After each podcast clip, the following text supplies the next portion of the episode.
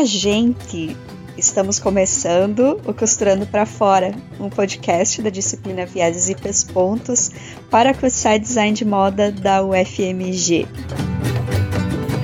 Eu sou a professora Ana Paola dos Reis e eu estou aqui mais uma vez com as minhas convidadas Amanda Cardoso. Oi, Amanda!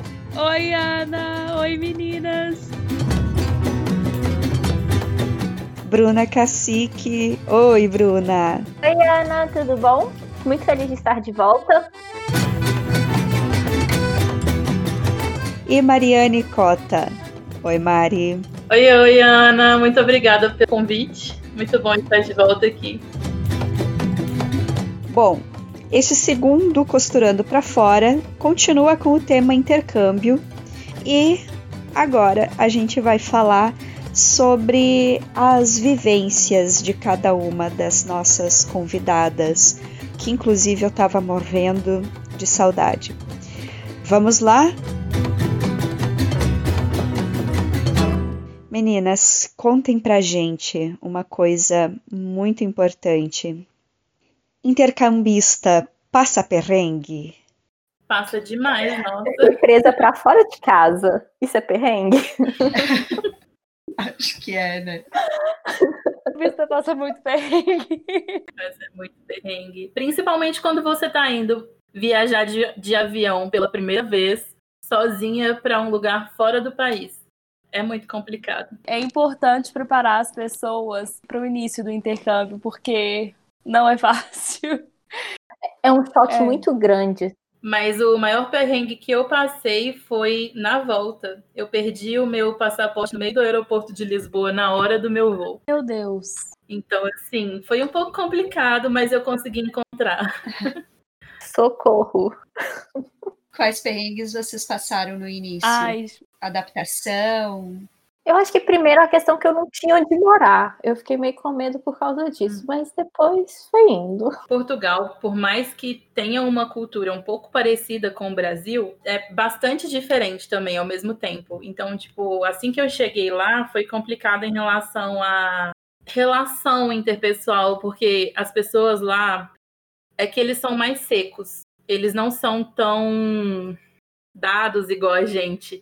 Então, eu tive muito, eu passei muito perrengue em relação a isso, assim, de às vezes tratar eles de alguma forma que pra gente é normal e para eles é uma coisa meio de outro mundo, assim. Então, eu levei muito xingo no início, é, até eu, eu, eu me acostumar, assim, com a forma deles de li, lidar com outras pessoas. Gente, é tanto perrengue. eu eu, eu vou ser bem sincera que no início eu me preparei muito para saudade. Na verdade, eu achei que essa seria a minha maior dificuldade. Porque, graças a Deus, o programa que eu fui, ele me acoberta nas questões de preservação física. Então, eu tinha casa, eu tinha comida. Então, o perrengue que eu tive que passar era do me adaptar àquele lugar e entender que eu ficaria ali no mínimo um ano e que aquilo era uma realidade. Aí essa, essa saudade eu tive que aprender, e aí você entende que, que você se adapta. Eu acho que é isso. E você vai ter um melhor ano. Acho que não é assim para todo mundo, mas assim, eu tive o melhor ano da minha vida em questão de experiência. Era. Gente, eu já dormi de, em praça de, de Boston, porque eu viajei. E aí eu não entendi direito o que, que o cara do hotel falou fui no dia errado, dormi na praça de Boston. É... No frio, no Não, inverno? foi no verão, graças a Deus. Estava no finalzinho ah. do verão. Gente, mas é muito engraçado isso, porque por mais que hajam mil perrengues, é, se você souber aproveitar da melhor forma possível, é, é uma fase muito importante, se não a melhor fase da sua vida, assim. Porque é um momento que você tá ali, você com você mesma, então você aprende a ser independente, a lidar com situações como nunca antes, porque querendo ou não, se você está no Brasil, você está na sua zona de conforto, muitas vezes você tem a sua família ali para te apoiar.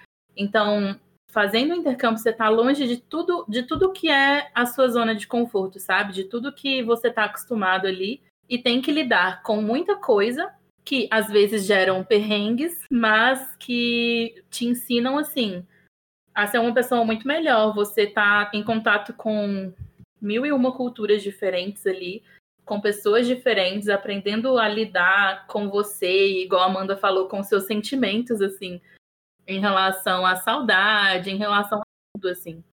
Então é muito interessante. Eu cheguei lá com muita saudade do Brasil, querendo voltar, e no final eu tava querendo ficar, sabe?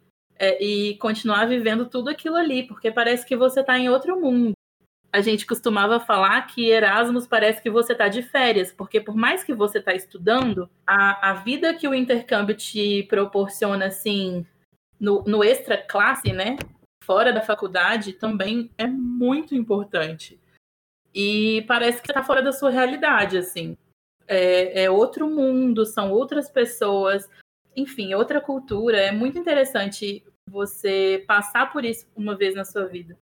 Eu acho que o intercambista ele passa por dois tipos de perrengue. Tem aquele perrengue que é na hora de resolver coisa do dia a dia, o choque que você leva quando chega num lugar novo, aí, por exemplo, você precisa ir num banco e gente, eu nunca fui num banco da Itália, como que eu tiro essa documentação em italiano? Umas coisas assim muito novas, os horários que são todos diferentes, as pessoas que te tratam diferente, pequenas coisas no dia a dia que vão assim virando perrengues. Mas aí também tem outro tipo de perrengue que começa a aparecer quando você começa a se abrir para o novo, para aquela experiência, e aí vira história para contar, porque você fala, gente, não acredito que eu tô vivendo isso. Não é possível, que bizarro. Mas é, é muito divertido no final. É você, festa que você vai e você pensa, que isso, gente? Que que é isso que eu tô fazendo? Que lugar é esse? Que festa esquisita, com gente estranha. Festa esquisita. Ai, esqueci a frase. Mas assim, tem algumas coisas que eu acho que eu aprendi com o intercâmbio, que foi, primeiro, é o sentimento de gratidão mesmo. Assim, todo dia eu acordava e eu Uhum. podia estar chorando de saudade, mas é aquele sentimento que você tá fazendo uma coisa por você que vai mudar a sua vida e muda não sua vida em questão de materiais ou de se você tá num país melhor ou pior, mas é mudar o jeito que você enxerga a sua vida, abrir sua mente Total. e, e assim, e é aquele sentimento, tipo, tá doendo agora, mas eu tô no lugar certo. Eu tô no lugar que é certo pra mim agora. E é outra coisa, se orgulhe de onde você é e de que que você tá fazendo ali. Porque assim, nos primeiros meses, eu fui pegar um ônibus pra ir num festival de jazz que tava acontecendo na cidade, era aberto e tal. E aí a moça, eu entrei no ônibus e o ônibus lá você assim, você paga a passagem, só que você não recebe o troco, você recebe só o ticket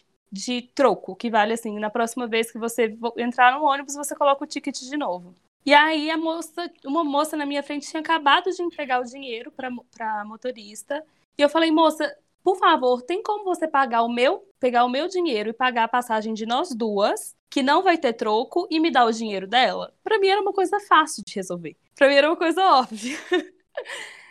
a mulher, ela começou a me xingar tanto. E aí ela começou a xingar é, que eu não. Intercambista só vai lá pra quebrar as regras que não sabe como eu passei na universidade, sendo que eu não entendo, não consigo entender uma coisa óbvia, como um troco de um ônibus, como que ele funciona. E a mulher, e isso o ônibus cheio, e a mulher gritando comigo. E aí, ao invés de sentir vergonha, que na hora da vontade de sumir, você tem que se sentir muito orgulhoso, porque assim, eu tô aqui tentando falar duas línguas, eu tô aqui tentando sair da minha zona de conforto, eu tô em um outro país, eu tô tipo assim, e vai ter gente querendo te humilhar, mas você tem que entender que tipo, você tem que ter muito orgulho de onde você e das coisas que você tá conquistando, porque é só assim que as pessoas que você não vai deixar as pessoas te humilharem, entendeu? As pessoas vão tentar te humilhar, mas você não vai se sentir humilhada. E a terceira coisa que eu acho que eu aprendi é, gente, valoriza é, ações sociais do seu país. Porque, do mesmo tempo que eu tenho aqui uma família bem estruturada, é, eu tive chance de viajar, mas também tem gente que pegava, amigos meus do intercâmbio que pegavam o dinheiro que recebiam e mandava de novo para o Brasil para ajudar a família. Então, assim, quando que eu teria a chance, mas muito mais essa pessoa, essa minha amiga, teria a chance de, de viver uma coisa dessa, sabe? Outra coisa, você tá doente, você vai para um hospital. É, você tem a oportunidade de estudar numa, numa universidade federal. Isso não é normal. Isso não é normal. Isso não acontece em todo lugar.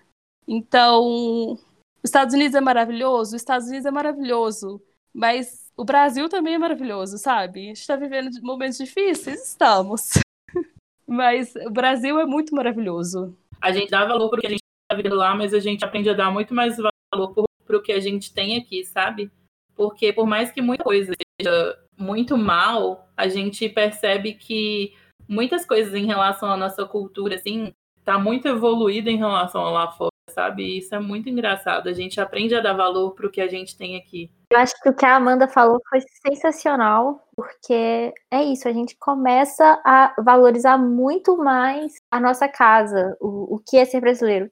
Morro de saudades do intercâmbio, mas assim, eu admiro muito a cultura brasileira agora, sabe? O povo brasileiro. Tem aí umas coisas questionáveis? Tem. Mas a gente passa a entender as coisas com outros olhos. É, tá gostosa demais a conversa, gente. Que coisa. Eu, eu queria fazer isso, Céu, só isso. Eu adoraria fazer só isso. Ai, seria ótimo. É, mas, mas vamos para as perguntas? Vamos, bora. Meninas, o Leilson Barbosa Santos, ele mandou a seguinte pergunta.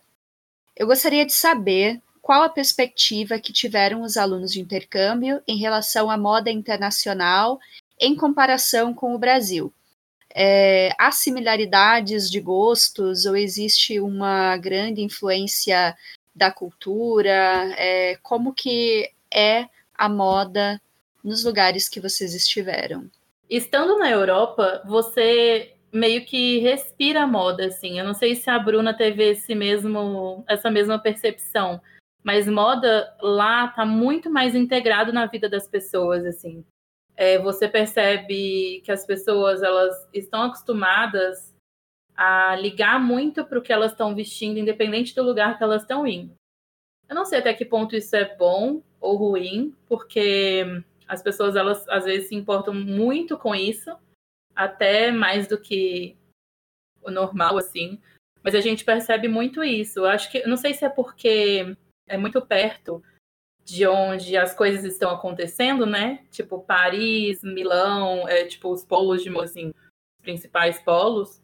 Mas as pessoas no dia a dia, assim, são muito ligadas à moda, se vestem é, muito bem, você, você não percebe que é, a forma como você se veste, ela não é julgada, assim, sabe? Você anda na rua, você pode estar com um casaco de pele, por exemplo. Se eu ando no meio de Belo Horizonte com um casaco de pele, as pessoas vão me olhar estranho. E se você anda lá com um casaco de pele, casaco de pele que eu falo assim, casaco espalhafatoso, sabe? As pessoas estão acostumadas com aquilo ali, elas nem te olham, é como se você não existisse. Então, isso está muito inclu incluso, assim, na cultura deles, eu acredito. Você teve essa percepção, Bruna? Sim, eu estou pensando aqui que eu sempre reparava nos lugares que eu ia as pessoas como elas estavam se vestindo e chegou um ponto que eu conseguia discernir claramente quem era italiano, quem não era, pelo jeito de vestir. Eu olhava, não, aquela pessoa é da Itália porque o jeito, a moda lá era muito assim, característica, querendo ou Sim. não. Eu acho também que eu fiz uma matéria que era sobre moda italiana, então a gente eu vi muito assim das particularidades, sabe? O que que cada estilista valoriza e foi legal nesse lado também, sabe? Realmente é diferente daqui, mas uma outra coisa a gente vai assimilando, assim. Sim, a gente consegue perceber a influência também que a moda de lá tem sobre a moda daqui. Querendo ou não, tem, tem alguma influência, assim. É, não que isso esteja ligado ao nosso à nossa cultura, mas a gente percebe influência em relação ao que a gente tem de, de percepção de moda aqui no Brasil. Bom, no Estados Unidos, o que eu percebi é que existem dois Estados Unidos nessa, é, no quesito moda. Porque a gente às vezes pensa Estados Unidos uhum. e aí vem Nova York, Los Angeles, Chicago na cabeça, mas existe Estados Unidos metrópolis e Estados Unidos, dos Estados Unidos o geral, o, a maioria, que são as cidades do interior, que são que são na verdade bem bem básicas assim. Lógico que eu não acho que moda pode ser simplificado ou generalizado nessa palavra básica, mas são as pessoas se vestem de uma maneira mais corriqueira, assim, sabe? Nada se destaca muito, mas nas metrópoles eu acho que o sentido de moda como liberdade de expressão e liberdade, assim, é nítido, porque em Nova York você tá andando, você vai encontrar uma mulher de salto fino, toda maravilhosa, outra completamente diferente e, e outro de roupão, no mesmo lugar e convivendo ali, e todo mundo tá nem aí, tá todo mundo achando normal e todo mundo acha lindo, na verdade, porque você conhece um pouco da pessoa só de olhar. As grandes metrópoles é maravilhoso perceber essa, essa coisa de. Você pode usar o que você quiser, se expressa da maneira que você achar que te melhor. que melhor se identifica, né? E é isso. E ninguém olha, ninguém pergunta. A Isabela Cristina Ias Freitas, que nome comprido. A Isabela Freitas ela cumprimenta, ela diz oi e ela diz que gostaria de saber se há um tempo mínimo ou máximo para que o estudante sinalize o, in, o interesse em fazer intercâmbio e como foi para as convidadas lidar com outra língua e outra cultura. Muito obrigada. Eu acho que vocês podiam falar, inclusive, quanto à experiência de vocês, em que época, né, em que período que vocês fizeram o intercâmbio, se vocês acham que é interessante fazer mais adiante, mais no começo do curso. Sim. Eu posso começar? Pode. Em relação ao Minas Mundi, é, essa questão de o tempo que você está no curso, ela não é vista em relação a período, ela é vista em relação à porcentagem de horas cumpridas. Por exemplo, eu não lembro exatamente qual é o critério, mas se você está entre 60% a 80% é, do curso concluído, você recebe nota máxima nesse quesito. Essa nota é aquela nota que eu falei no início que te classifica ou não classifica. É, isso faz parte do processo de inscrição, da primeira fase do processo de inscrição. Se você está abaixo de 60% do curso concluído, você vai ter uma nota menor do que as outras pessoas. Se você está acima de 80%, você tem uma nota muito menor, porque eles entendem que, como você está no final do curso, você não está mais apto a fazer intercâmbio, porque você não vai poder trazer tanta coisa é, do seu intercâmbio para agregar na sua formação na UFMG. Mas eu falei dessa questão de porcentagem porque eu estava, quando eu comecei o meu processo de intercâmbio, eu estava no sétimo para o oitavo período, que tecnicamente eu já estava acabando o curso. Mas eu estava com uma porcentagem mais ou menos de 76% do curso concluído. Ou seja, eu me encaixei na porcentagem ali que dava nota máxima para eu participar do intercâmbio. Porque, por mais que eu estava ali no último período do curso, a minha porcentagem de horas, ela ainda não era, tipo, maior do que o que eles pedem, entendeu? Então, isso me ajudou bastante. Eu recebi nota máxima nesse quesito. E aí eu comecei o meu processo de intercâmbio ali do sétimo para o oitavo período, e eu viajei quando eu já estava no décimo período. E por isso eu estendi a minha formação. É, eu estou formando com seis anos ao invés de quatro, justamente por conta do intercâmbio. Como a Mari falou, o Minas Mundi você tem que ter um ano de antecedência, porque o edital sai no começo do ano, então é um ano antes da data que você quer ir. Quando eu fui, eu comecei a olhar isso no final do quarto período e a minha inscrição foi no quinto. Eu passei para ir no primeiro semestre e eu acabei fazendo meu intercâmbio quando eu estava no meu sétimo período. Igual ela tinha essa questão dos 80%, assim, meio que limite. Eu ainda não tinha, porque estava faltando carga horária de optativa.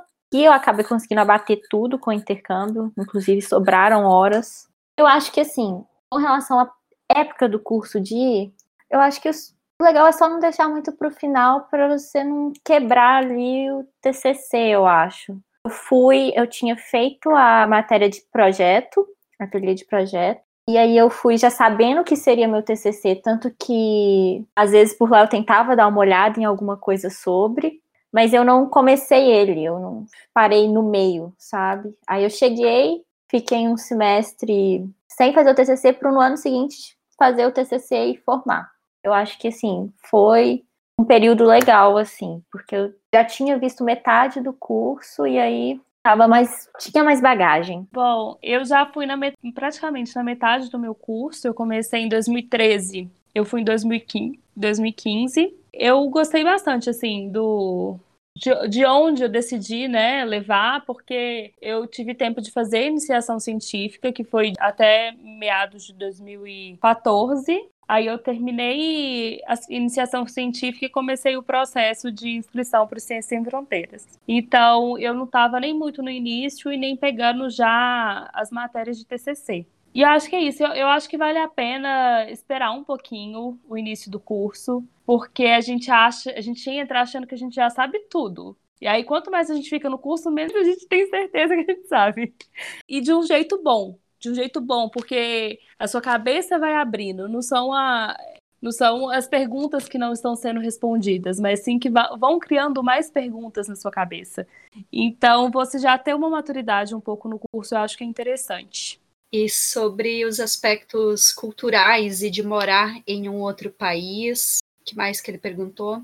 É, morar em um outro país, viver em um lugar com uma outra língua, outra cultura, como que foi isso? Isso para mim foi um pouco mais normal, né? Eu, eu já falei um pouquinho da cultura, eles são bem diferentes em relação a relações interpessoais e tudo mais, mas em relação à língua, no início você tem um estranhamento, porque querendo ou não é um português diferente do nosso, mas foi bem mais fácil a, em relação à adaptação, assim, porque era a mesma língua, eu conseguia entender melhor o que eles estavam falando e eu não tive muita dificuldade que eu acredito que as meninas tiveram, né, em relação a uma língua completamente diferente. É, eu acho que o que pega mais é os primeiros meses, assim, dois primeiros meses mais ou menos, porque depois também você vai se sentindo mais à vontade para falar. Eu tinha muita vergonha de falar em italiano, mas eu fui me soltando, sabe? E aí você vai treinando no dia a dia, você é forçado a treinar e se vira dá certo. É, é divertido também, é gostoso e você vai conhecer outros intercambistas que vão estar na mesma situação. Então, o contato com eles, a amizade que você vai fazer ali, o apoio que você vai receber do Erasmus, ele vai te ajudar nessa adaptação. Eu, como entrei no grupo 2 do Ciências Sem Fronteiras, é, eu tive dois meses, eu cheguei dois meses antes do ano letivo começar, para ter aula sobre a língua. E aí o curso que a universidade prepara para você é um curso de gramática, de currículo e de cultura. Então, você tem professores lá que te guiam bastante.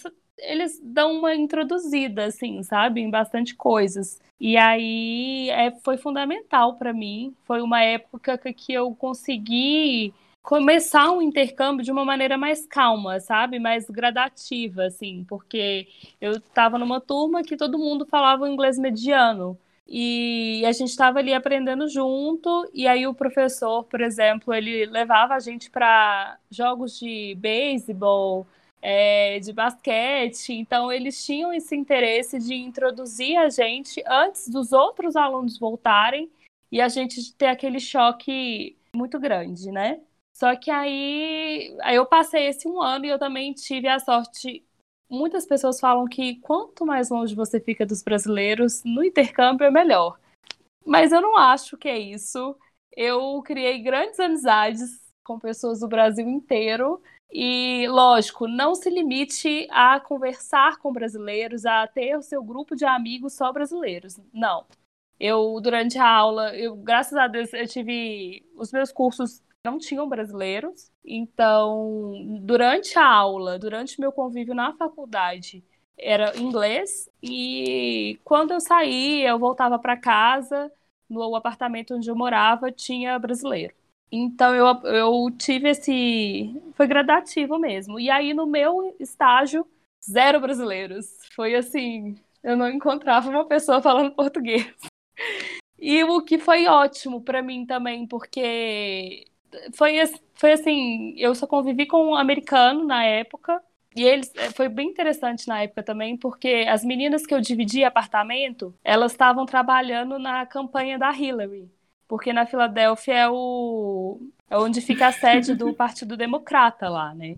Então eu chegava em casa, elas estavam falando de campanha eleitoral dos Estados Unidos. Então eu sentava lá com elas e a gente passava a noite inteira e elas me ensinando e foi bem interessante nesse quesito, porque é, é mesmo se mostrar aberto, sabe, a essas conversas, a essas oportunidades que aparecem. É muito legal você estar tá em lugar que tem muito intercambista, porque justamente por causa disso que elas falaram. Ao mesmo tempo que tem muito brasileiro, é, tem muita gente de outras culturas também, de outras línguas. Eu estava em Portugal, eu estava assim, eu morei com. Nesse tempo todo, eu morei com uma portuguesa só, o resto, quase tudo era brasileiro. E eu morei também com uma albanesa e com uma italiana. Então, por mais que o tempo todo eu estava falando ali português com todo mundo, com os portugueses e com os brasileiros, você tem contato com outras pessoas que, por exemplo, com a albanesa e com a italiana, mas com elas eu falava só em inglês. Então, por mais que eu estava num lugar de língua portuguesa,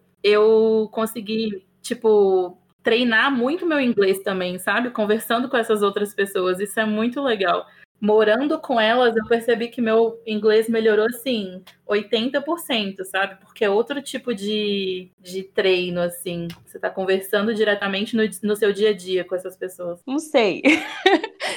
porque eu lá eu comecei a namorar um, um homem da Arábia Saudita, um homem, né? Um, ele chamava Osama. Então é muito engraçado, porque você começa a ter um relacionamento que nenhuma da língua de é a nativa. Ele, eu não falava a minha língua nativa, ele não falava a língua dele nativa. E aí, nos últimos três meses, ele foi comigo para Filadélfia e é muito engraçado também até ver a diferença cultural, por exemplo, das minhas amigas, que eram todas americanas lá no, na Filadélfia, ao receber o meu namorado em casa, que o nome dele era Osama, ele era da Arábia Saudita e já é cheio de preconceito também, né?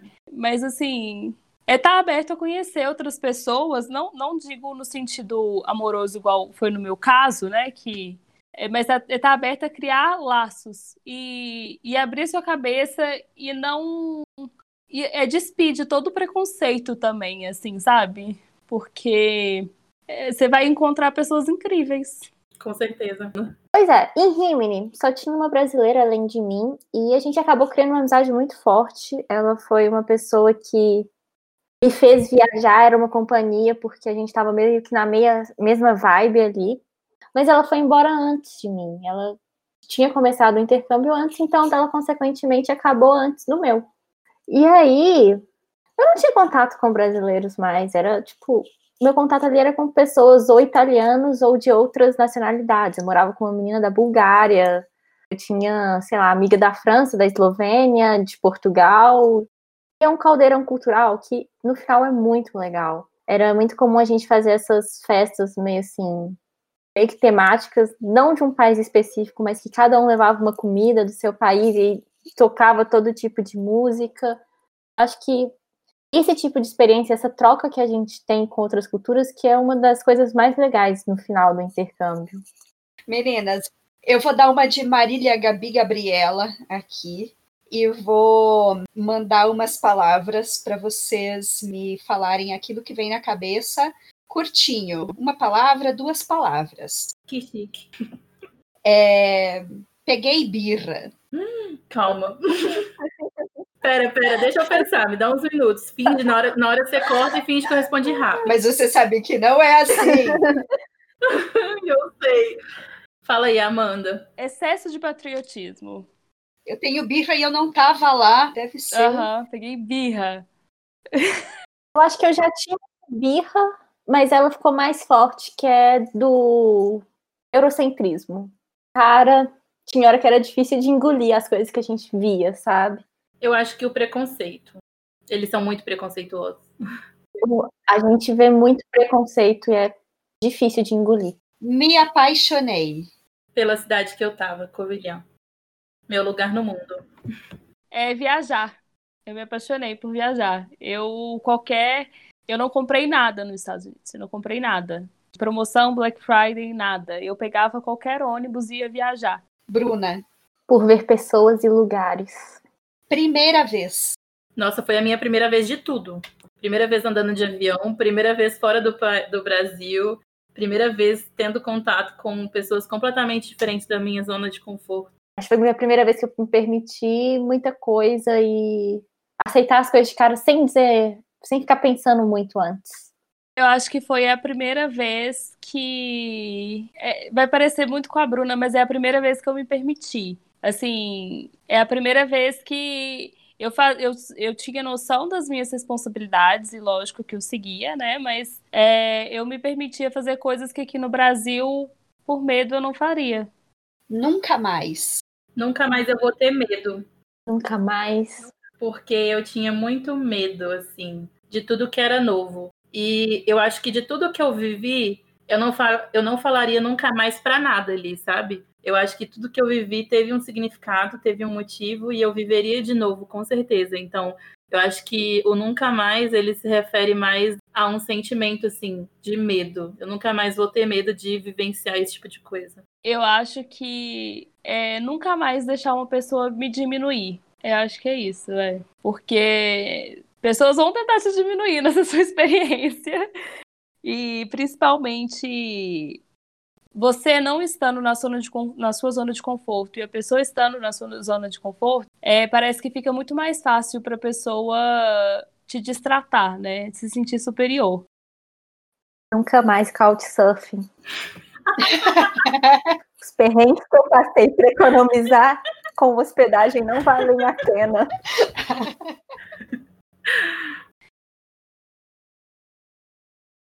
Quero mais. Quero mais viagem. Viagem. Viagem. Ficou pra vida. A experiência como um todo. Calma, não, deixa eu pensar em uma coisa melhor. Vai. A Bruna, então, enquanto. Mas ia falar experiência, a Mari falou que é ruim, eu tô pensando em outra não, não é coisa que é agora ruim, mas é porque é muito subjetivo. Eu já falei muita coisa subjetiva. É, é muito isso, sim. Que ficou pra vida. Nossa, Eu não sei brincar de Marília Gabriela. acho que ficou pra vida. É, Ah, eu vou falar isso mesmo. Ficou pra vida a experiência como um todo. Eu acho que, sei lá, todo mundo precisa viver isso uma vez na vida, se tiver a oportunidade de viver, sabe? Porque é muito engrandecedor. Eu acho que as descobertas.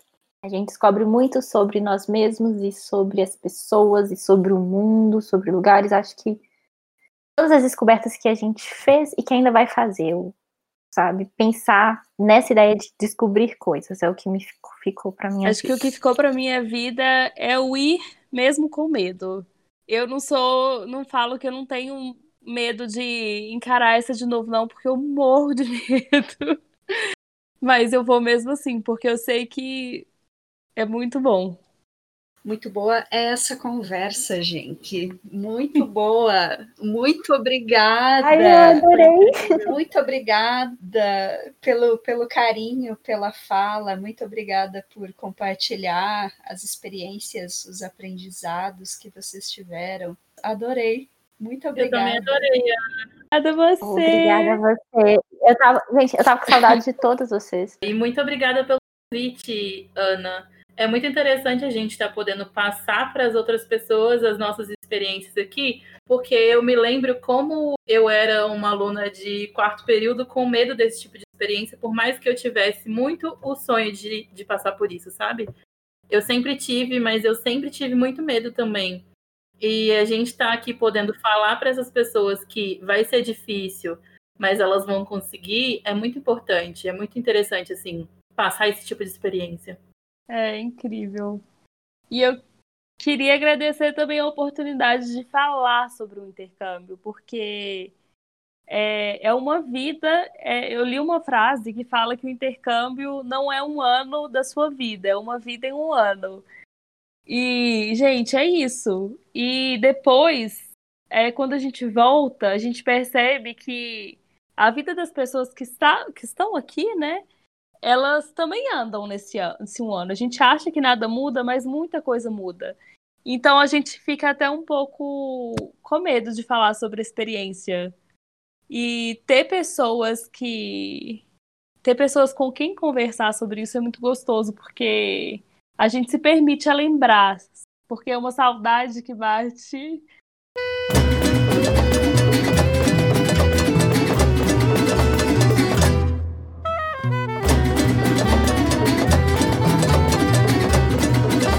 Então, costurando para fora, vai ficando por aqui este que é um podcast da disciplina Vieses e Pespontos para cursar Design de Moda da UFMG.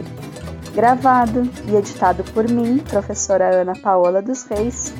A trilha sonora é de Andrés Flores e Amigos Project. O nome dela é Conga Anticorruption, uma música licenciada sob Creative Commons.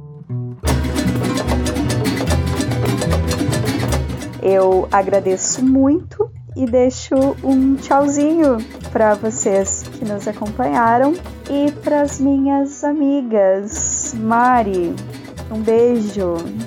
Beijo, tchauzinho, Ana. Amanda. Tchau, gente. Beijo. E Bruna. Tchau, tchau. Um beijo para vocês, gente. Tchau, tchau. Muito obrigada.